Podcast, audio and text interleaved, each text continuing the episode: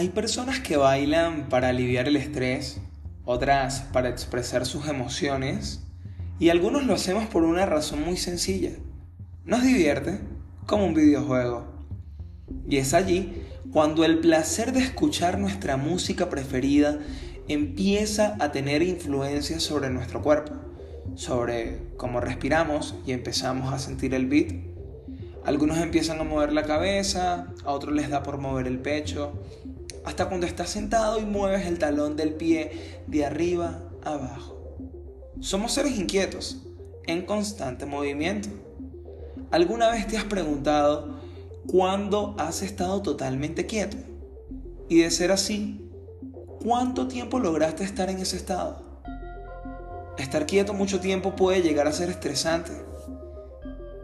Pues el juego del baile no funciona siempre de esa manera, por lo que nos han enseñado. ¿Alguna vez has pensado que alguien es talentoso para bailar? ¿Por qué? En estos ocho años en el mundo del baile he tenido la oportunidad de conocer a personas con unas habilidades increíbles, desde profesores, coreógrafos y personas dedicadas al freestyle, y a pesar de que quizá ellos no lo sepan, tienen talentos por explotar cada vez más visibles y palpables. Te cuento qué significa tener talento. El talento sería tener una habilidad o capacidad especial para aprender las cosas con facilidad.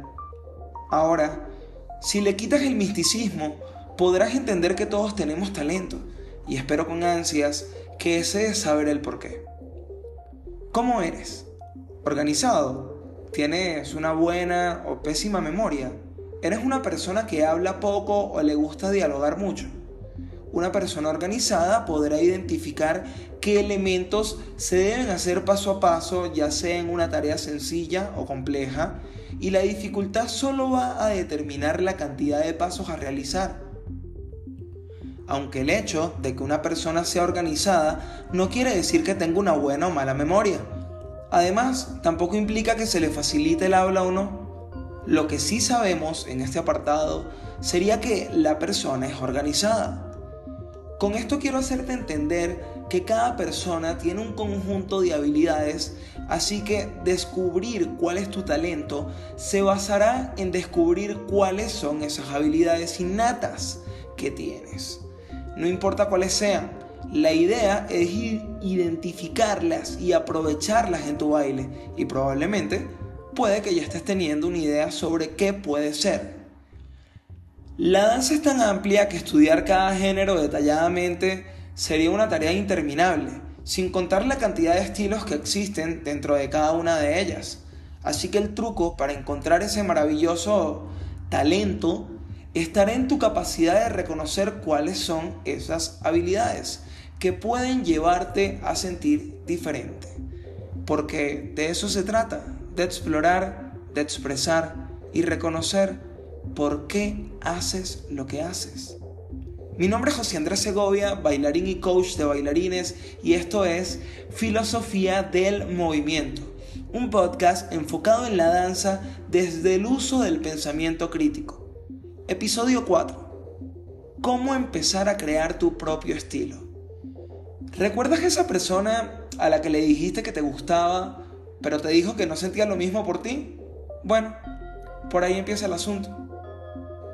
En esta parte del podcast vamos a ser más prácticos y te voy a recomendar tres herramientas que te ayudarán a elevar muchísimo tu nivel. Antes de hablar de esas herramientas, hay algo que debes comprender y tener siempre en mente, y es que tu estilo no tiene por qué gustarle a nadie, solo tiene que gustarte a ti. Si lo haces por gustarle a alguien, acabarás por sentirte estresado, pues no estarás haciendo lo que te gusta sino que terminarás intentando agradar a los demás.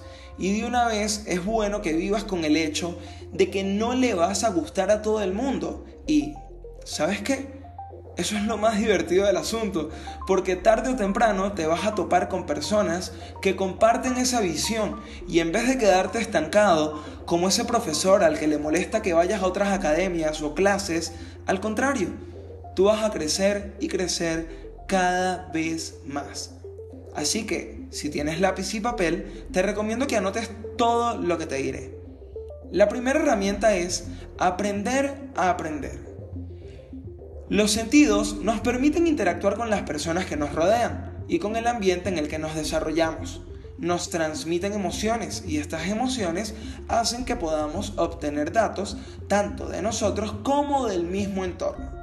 Y esto lo vamos a resumir en tres tipos de personas. Visuales, auditivas y kinestésicas. Una persona visual, por lo general, es inquieta, observadora, capta detalles y muchos de los pequeños aspectos que otros pasan por alto. Las personas con predominancia en el canal auditivo suelen ser relajadas, comunicativas y con grandes dotes de expresión. Suelen recordar en detalle lo que escuchan. Un kinestésico no tiene especial interés por los detalles, como pueden ser las personas más visuales pero en sí es más espontáneo y con tendencia a buscar emociones en primera persona. Quienes recuerdan fácilmente mediante la vista son visuales, a través de sensaciones y emociones son kinestésicos y solo escuchando los auditivos. Ahora, todos somos capaces de aprender utilizando cualquiera de estas facultades y a su vez desarrollamos un sentido mejor que otro. Enfócate en reconocer cuál es tu forma de aprender para así tener un punto de partida y no pierdas tiempo aprendiendo erróneamente. Recuerda también tomarte un tiempo para desarrollar los otros aspectos de tu aprendizaje, ya que esto también te ayudará a incrementar la velocidad en la que aprendes. Una vez que ya sepas cuál es tu forma de aprender, vamos al siguiente paso. Un bailarín debe ser autodidacta. Esto es algo que debes tener en mente siempre. No te quedes solo con la información que te da tu profesor. Ve y sumérgete en el mundo del baile y explora nuevas formas de hacer lo que ya sabes. Es la mejor manera de crecer. Quien sea que te enseñe está ahí para guiarte a hacerlo de la mejor forma posible.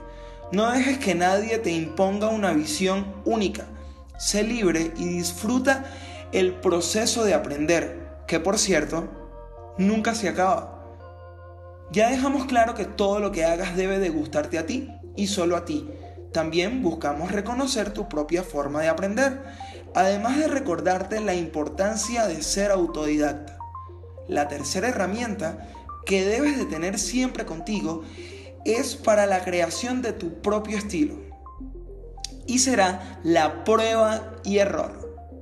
Ahora ya estás listo para llevarlo a tu realidad. Y así como el mundo es imperfecto, pues tu baile también lo será.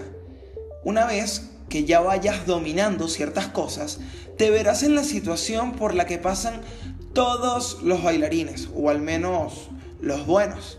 Y es que te vas a preguntar, ¿y ahora qué? ¿Qué hago? ¿Cómo lo hago? ¿Cuándo lo hago? Y honestamente, nadie lo hará por ti. Aprender a bailar no es algo que inicia y se termina. No hay un resultado final. Enamórate del proceso y aprende cada vez que puedas, ya sea de tus propias experiencias o de lo demás. Siempre hay algo que te ayudará a crecer. Mantén tu mente abierta a las posibilidades de crecer. Si quieres realmente mejorar, empieza por hacer y fallar tantas veces como sea posible. Y cuando sientas que no avanzas más, pregúntate, ¿por qué haces lo que haces? Mi nombre es José Andrés Segovia, bailarín y coach de bailarines y esto es Filosofía del Movimiento, un podcast enfocado en la danza desde el uso del pensamiento crítico. Muchas gracias por llegar hasta acá. Te comento que estaré subiendo un nuevo episodio cada domingo. Si este podcast te gusta, te ayuda, compártelo con tus amigos y síguelo. Gracias por escuchar.